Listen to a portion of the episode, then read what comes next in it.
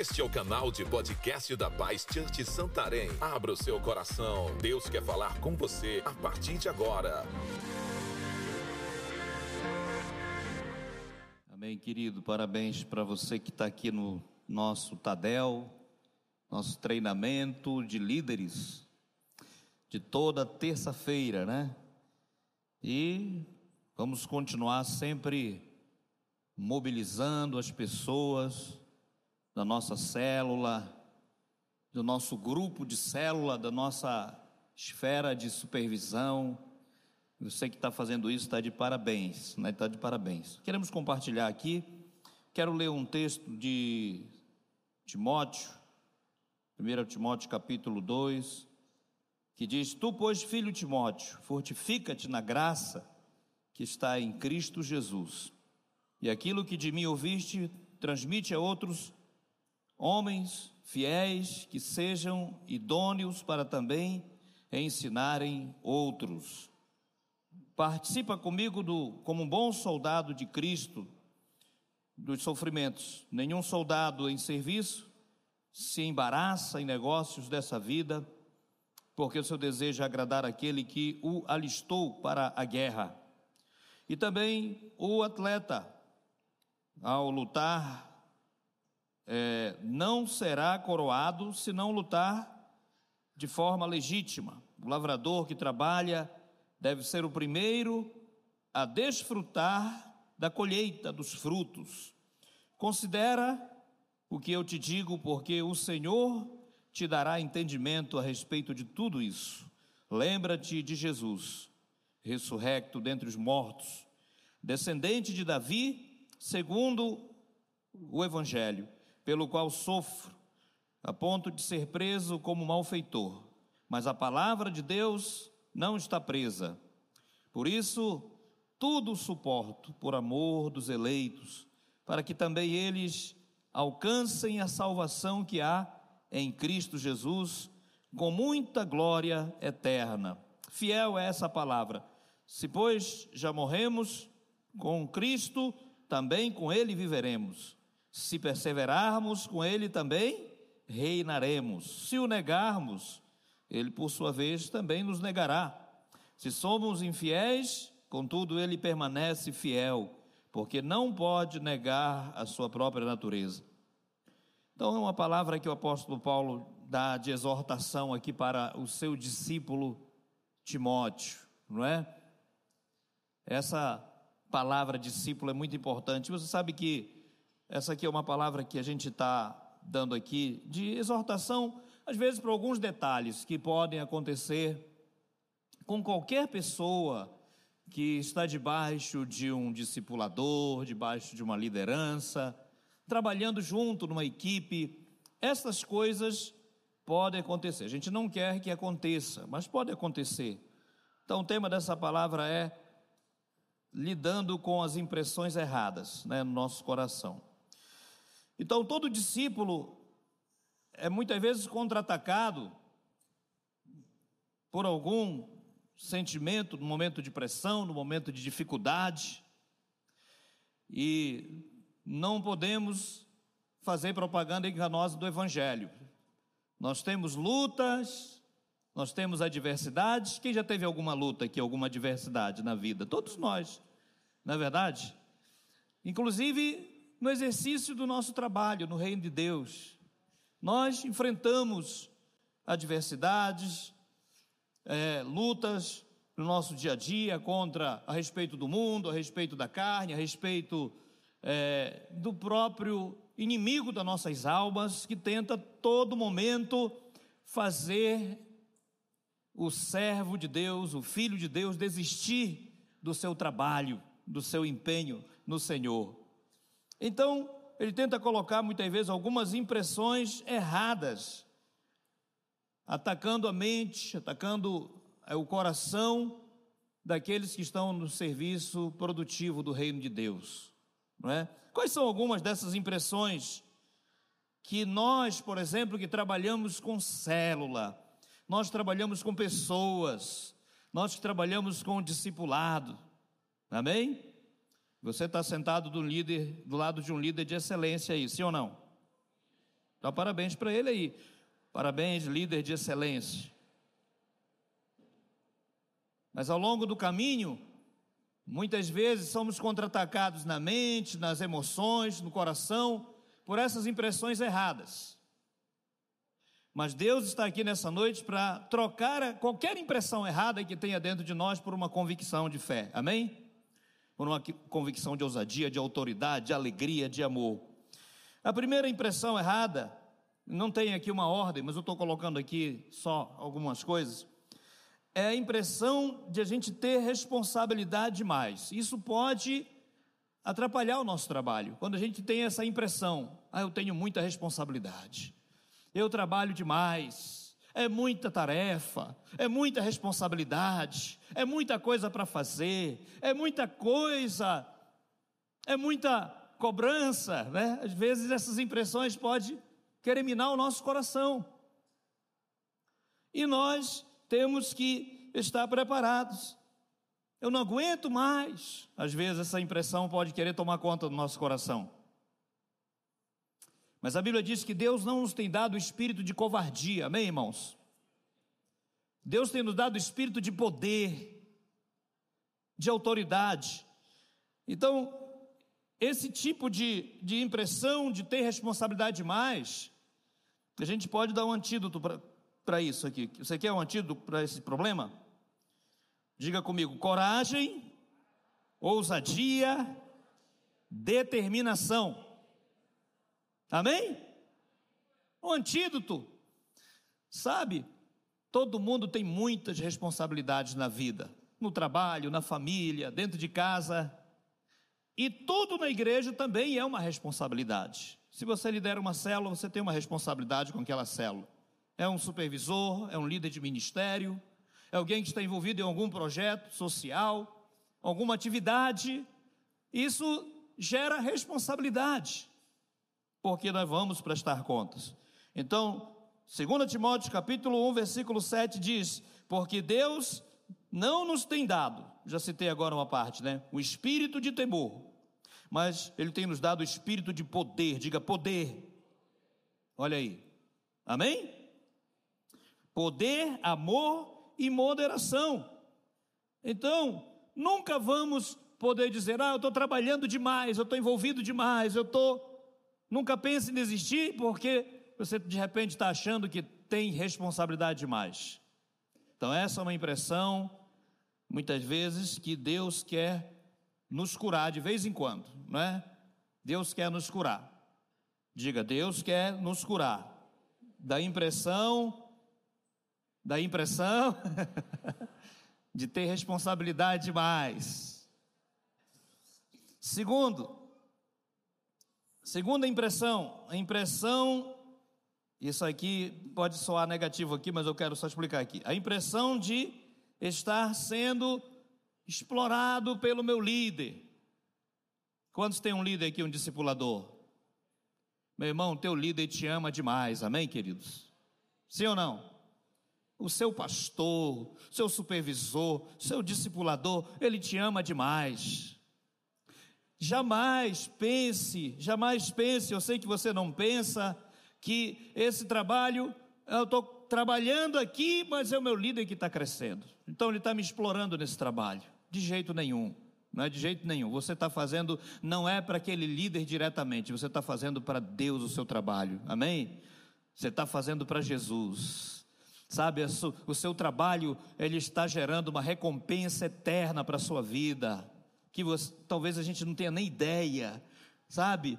Cada dia que você serve a Deus, está servindo debaixo de um líder, debaixo de um pastor, debaixo de um discipulador, debaixo de um líder de supervisão, né? Um líder de célula. Tudo que você está fazendo, talvez aquele líder, ele não tem nada para te oferecer, mas o Senhor da seara tem muito para te oferecer, pelo seu trabalho que você está fazendo lá, naquela célula, naquele ministério. Pode ter certeza disso. Né? E aqui em Romanos, é, é, ele está falando aqui, um texto que tem em Romanos, que muitas vezes é, Deus pergunta assim, né? uma pergunta que muito faz para Deus: por que, que Deus se queixa ainda, né? É, O que, quem pode contradizer a sua vontade? Eu me lembro de alguma, alguma passagem lá de Abraão, por exemplo, que chegou o um momento que Abraão ele demonstrou uma certa insatisfação para Deus. Porque Deus chegou com ele e falou assim: Olha, você vai ter uma multidão, uma descendência. Deus falou com Abraão, pelo menos nos três capítulos, Gênesis 12, Gênesis 15, Gênesis 17. Né? Deus fala com Abraão sobre essa, essa promessa de, de ter uma grande nação. Mas eu acho que lá no capítulo 17, pela terceira vez, se eu não me engano, que Deus falou com, com Abraão sobre isso, Abraão disse assim: Mas como é que eu vou ter uma grande nação? Foi mais ou menos isso que Abraão disse para Deus. Como é que eu vou ter uma grande nação? É essa promessa de uma grande nação, uma grande nação. Mas como é que eu vou ter uma grande nação se nem um filho legítimo eu tenho? O herdeiro da minha casa é um escravo, Damasceno, né? Mas Deus não parece que não considerou muito aquilo, a pressão da vida de Abraão. Abraão tinha um chamado de Deus, né? E Abraão, a Bíblia fala que mesmo assim, apesar de tudo isso, Abraão creu em Deus. Quantos creem em Deus aqui? Amém, queridos? Glória a Deus. Ninguém vai te cobrar mais do que a medida que você pode dar, mas nunca se sinta uma pessoa muito cobrada porque o seu trabalho é muito valioso. Aleluia! E tudo aquilo que é muito valioso exige uma prestação de contas, exige uma satisfação. Né? E no meio desse trabalho glorioso para Deus, a gente não pode estar com o coração insatisfeito, a gente tem que estar com o coração totalmente curado, a identidade curada, o coração curado, a alma curada. Né? A alma curada, ela sempre vai produzir fruto para a glória de Deus. Amém? Terceiro, a impressão de estar, já falei um pouquinho sobre isso, né? Cobrado demais. Ah, eu não tenho, talvez a gente pode pensar, eu não tenho tanta liberdade. É muita coisa. Muito trabalho, muita tarefa. A Bíblia fala, querido, aqui em Mateus 25, 14, que existe uma prestação de contas, porque isso também é como um homem que partindo para fora chamou os seus servos e entregou-lhe os seus bens. Quem era esse homem que partindo entregou os bens? Jesus estava falando de quem? Dele mesmo. Amém? Ele foi para o céu e ele confiou o evangelho para nós. Olha aí para o irmão mais bonito do seu lado, diga assim: Você já pensou nisso, irmão? O que é mais precioso no universo foi confiado a você. Fala para ele aí. O Evangelho é o, é o, tesouro mais poderoso. Aquelas parábolas que Jesus falou, que o reino de Deus é como uma, uma, pessoa que achou um tesouro escondido, foi lá, vendeu tudo o que tem, tudo, tudo. Ele abriu mão de tudo o que tem e ele comprou aquele terreno, ele comprou aquela área ali, por quê? Porque lá tinha um tesouro de grande valor. As pessoas fazem isso no mundo pelo, pelo que é material. Mas nós, ainda que a gente abra mão de toda a nossa vida, de tudo, de tudo, de tudo mesmo, isso ainda é um preço muito pequeno em relação àquilo que foi confiado a cada um de nós. Então, o antídoto para isso é entender que aquilo que foi confiado nas minhas mãos é mais valioso do que a minha própria vida. É muito valioso. Sabe, a gente, a gente sempre fala, né? Uma alma vale mais do que o mundo inteiro. Quantos creem nisso aí? Amém? Glória a Deus. Às vezes as pessoas perguntam, pastor, mas onde é que está isso na Bíblia? Olha, não está bem assim na Bíblia, né? Mas é exatamente isso que a Bíblia dá ideia, né? A Bíblia dá ideia. Isso daí é uma, uma, uma expressão, acho que eu vi isso lá numa, numa árvore, era uma frase do Oscar Schindler: quem salva uma alma, salva o mundo inteiro. Não é verdade? Essa aí é uma expressão. Pode procurar isso aí no Google. Quem é essa frase aí? Quem salva uma alma, salva o mundo inteiro. Oscar Schindler escreveu isso daí. Mas para nós, se uma alma vale mais do que o mundo inteiro, porque Jesus disse: quem quiser salvar a sua alma, perdê-la. Né? Que adianta o homem ganhar o mundo inteiro e perder a sua Então ele comparou o mundo inteiro com uma alma. Então, quem ganha uma alma ganha mais do que o mundo inteiro. Cadê os ganhadores de almas? Você, você vale muito, meu irmão, em nome de Jesus. Amém? Então nós temos que abrir o nosso coração para cada detalhe que muitas vezes pode impedir o nosso crescimento. Ou a satisfação de estarmos trabalhando para Deus. A quarta impressão errada aqui, outro ponto, é a impressão de estar sendo monitorado. É, às vezes a gente vai na célula do, do, supervisionar, né? Tem aquelas pessoas que dizem, poxa, o pastor chega de surpresa lá na célula. Aí fica, tem líder que fica nervoso, né? Olha, pastor, e agora? Aí fica calado, fica lá, que eu vou falar, meu Deus! Mas tem, talvez alguém possa se alegrar muito com a vida do seu supervisor indo na Quantos ficam alegres quando o seu supervisor vai na sua célula? Amém. Bate palma, abraça e tal. Vamos receber o nosso líder. Eu fui, eu fui na quarta-feira passada, eu achei interessante. Eu fui numa célula de criança. Eu nunca tinha ido nessa célula de criança. Aí quando eu cheguei lá, eles fizeram um coral assim, já são treinados, acho, para fazer aquilo, né? Fizeram um coral assim: Seja bem-vindo, nosso pastor. Uau! Fiquei impressionado com aquela célula, pela maneira como eles recebem o supervisor, o pastor. Mas se a pessoa não for curada, ela vai pensar: ah, será, por que, que o meu supervisor vem muito na minha célula? Será que ele está me espiando? Será que ele está me monitorando? Será que ele está aqui para achar algum defeito em mim? Não.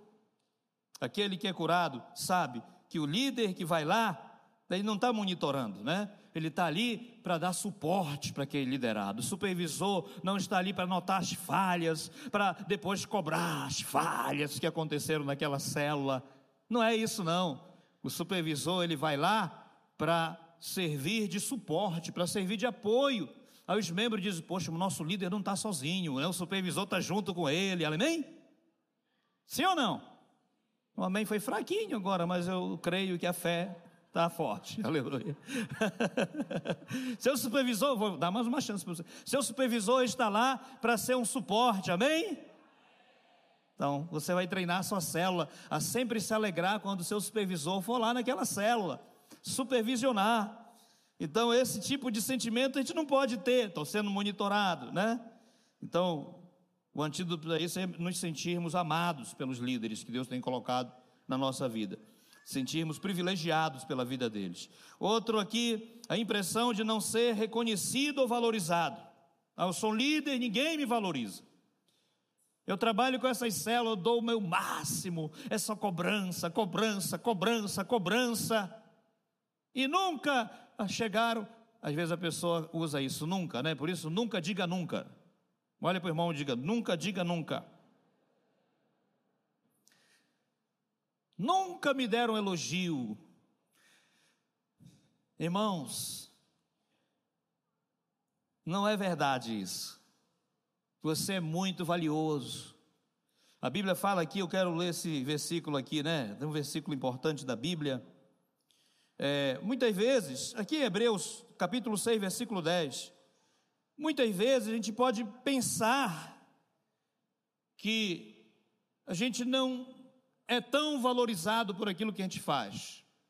Talvez você realmente nunca recebeu um elogio de um supervisor, de um líder, do seu, do seu. Tem muita gente diferente uma das outras, né? Tem pessoas que elogiam com palavra de uma maneira, tem outros que mostram a gratidão de outra. Mas saiba de uma coisa: Todo dia Deus olha do céu para você e ele te elogia. Amém? Ele vê o seu trabalho, a sua fidelidade. Os fariseus eles gostavam de ser reconhecidos. Todos nós gostamos de reconhecimento. Não, não, podemos negar isso. É uma coisa do nosso ego humano. Não é uma coisa ruim. A gente não, a gente querer um reconhecimento de certo ponto. Agora, quando isso é exagerado, é doentio, né? Ah, eu tenho que ser reconhecido em todo lugar. Esqueceram de mim, não falaram meu nome, não, não citaram que eu estava lá na reunião, não deram importância, esqueceram meu aniversário. Às vezes acontece. Mas os fariseus, eles gostavam, aqui em Mateus 6, eles gostavam de ser reconhecidos. E diz: E quando orares, não sejam como os fariseus, pois gostam de orar em pé na sinagoga, nas esquinas, nas ruas, para serem vistos pelos homens. Em verdade vos digo que já receberam o galardão deles, pelo reconhecimento dos homens. Não é? Mas aqui em Hebreus 6,10 diz: Porque Deus não é injusto, Ele não se esquecerá do trabalho da obra das vossas mãos realizado em amor para com o seu nome. Quando vocês servem os santos e vocês continuam servindo com alegria, com satisfação, com prazer. Amém? Então diga assim comigo: fora insatisfação. Se tinha alguma coisa, já saiu logo de vez. Esse é um princípio. Então, esse esse ponto aqui, não ser reconhecido ou valorizado, é uma impressão errada. Que Deus quer curar cada pessoa que está trabalhando no ministério, numa célula, que está ajudando, que está sendo auxiliar. O seu trabalho é muito valioso. 1 Coríntios 15, 58 diz: Portanto, meus irmãos, sede forte e abundante na obra do Senhor, porque o vosso trabalho no Senhor nunca será em vão. Amém? nunca será em vão, nunca será em vão. Se alguém não te reconhece aqui nesse mundo, mas pode ter certeza que o seu nome está escrito no livro da vida e a sua coroa está crescendo. O seu galardão está aumentando a cada dia. Amém? Cada dia uma pedrinha lá, cada dia né, uma esmeralda, cada dia um diamante, cada dia um rubi, está lá. Quantos creem nessa promessa? É uma promessa de Deus. Sexto aqui, a impressão de que seu líder que faria melhor do que seu líder, a impressão de que o seu líder está fazendo errado, que fazia, faria melhor do que o seu líder. São algumas coisas, né? Você já viu aquela historinha de gente assim, ah, eu vou é, é, é, de estar tá lá na célula, eu vi alguém contando uma vez que tinha as pessoas com uma atitude muito errada. Elas estavam dizendo, ah, se fosse eu que liderasse essa célula, elas comentavam, se fosse eu que liderasse essa célula, essa célula ia ser muito legal. Acho que o nosso líder não, não lidera bem essa célula, não. Aí pediram para o líder, né? Deixa a gente liderar uma célula, essa célula pela, uma quarta-feira, uma semana. Porque elas queriam provar para o líder dela que elas fariam melhor. Que horrível, né? Que triste. Mas essa impressão é errada, sabe?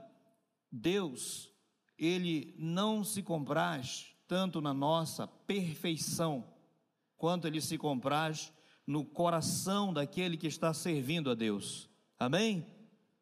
O diabo tinha perfeição demais, irmão. Sabe, eu acho que a criatura mais perfeita que tinha no céu era Lúcifer. Porque está escrito isso na Bíblia, né? No meio das pedras, das pedras afogueadas, ele era chamado de sinete da perfeição. Sinete da perfeição.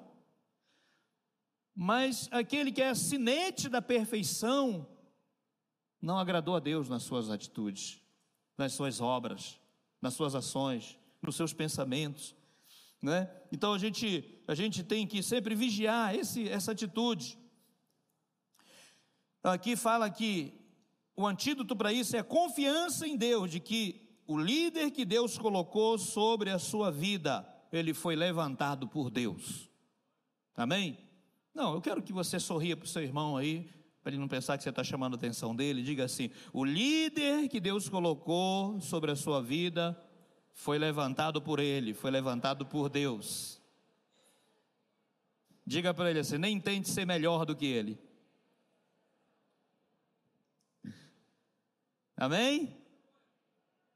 O nosso recado está dado para nós mesmos a cada dia, né? Nós temos aqui em número uma atitude, uma atitude muito errada daqueles homens. Eu não vou ler isso aqui, né? Aqueles homens disseram assim: Ah, Deus fala com Moisés, fala com Moisés. A Miriam também em outro lugar, né? Aquela da Bíblia. Não a pastora Miriam aqui, aquela da Bíblia, né? Pastora Miriam. aquela da Bíblia lá. É, porque Moisés só quer ser santo, só quer ser isso, e pensa que é só com ele que Deus fala. Aí o Coré da Tanhabirão também. Será que Deus fala só com Moisés? Deus fala também com, conosco? Deus fala também com o povo? Será que só ele que ouve a Deus? Que atitude, né?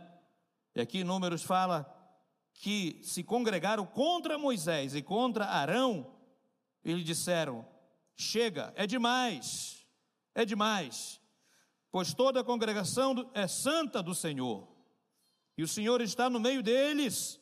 Porque, pois, vocês se colocam, sobrepujam sobre a congregação do Senhor?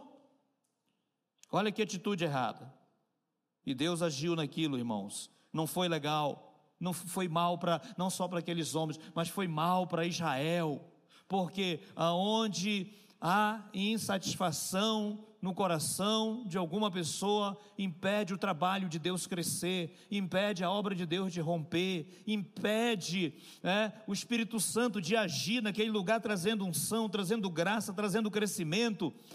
E se a Bíblia fala isso no Salmo 133, versículo 6, fala que aonde há unidade, ali ordena o Senhor a sua bênção a bênção da conquista, a bênção do crescimento, a bênção da prosperidade, né? Todas essas coisas vêm quando nós estamos sempre com o nosso coração, sempre trabalhando em temor, em obediência, sabe? Sempre reconhecendo aquilo que Deus fez por nós, de onde Deus nos tirou, sabe? Quando nós temos esse coração quebrantado, arrependido, contrito com Deus, com aqueles que Deus tem colocado sobre as nossas vidas Deus vai prosperar o nosso trabalho e o crescimento vai acontecer em nome de Jesus. Amém, queridos? Vai acontecer. E último aqui, a impressão de que não vale a pena o tempo sacrificado. Irmãos, uma vez eu estava aconselhando uma pessoa porque ele disse assim: Poxa, eu estou tanto tempo trabalhando na igreja, né? Foi essa conversa, né? Eu estou tanto tempo trabalhando na igreja e eu poderia estar trabalhando para mim, mas estou tanto tempo trabalhando para o reino de Deus, mas parece que eu não chego em lugar nenhum. Mas na verdade, tinha coisas na vida daquela pessoa que a gente sempre estava orando, né, aconselhando, olha essa área aqui, olha isso aqui, tudo, né? Todos nós temos, todos nós temos áreas onde nós tra somos trabalhados. E mas a pessoa tinha essa impressão, poxa, eu perdi muito tempo. Essa aqui é, é, é uma impressão errada. Então, eu quero falar para você nessa noite, irmãos. Todo trabalho no Senhor, todo trabalho no reino de Deus vale a pena. Quando você estiver lá na eternidade, você vai olhar para trás e vai dizer assim: valeu a pena investir a minha vida. Valeu a pena abrir mão de muitas coisas que eu poderia ter conquistado lá na terra, mas valeu a pena que eu dediquei a minha vida para o reino de Deus, e isso aqui nunca será tirado. Sabe por quê? Tudo que você investir nessa terra, você vai conquistar muitas coisas dessa terra. Quantos creem? Diga amém. Vai conquistar. Só que tudo que conquistar nessa terra, vai passar, vai ficar por aqui mesmo. Mas aquilo que você conquistar para o reino de Deus, isso nunca vai ser tirado da sua conta espiritual. Amém? Então, meu irmão, quero dizer que a sua conta está gorda no céu se você está trabalhando para Jesus. Para nos conhecermos melhor, siga nossas redes sociais, arroba Santarém BA.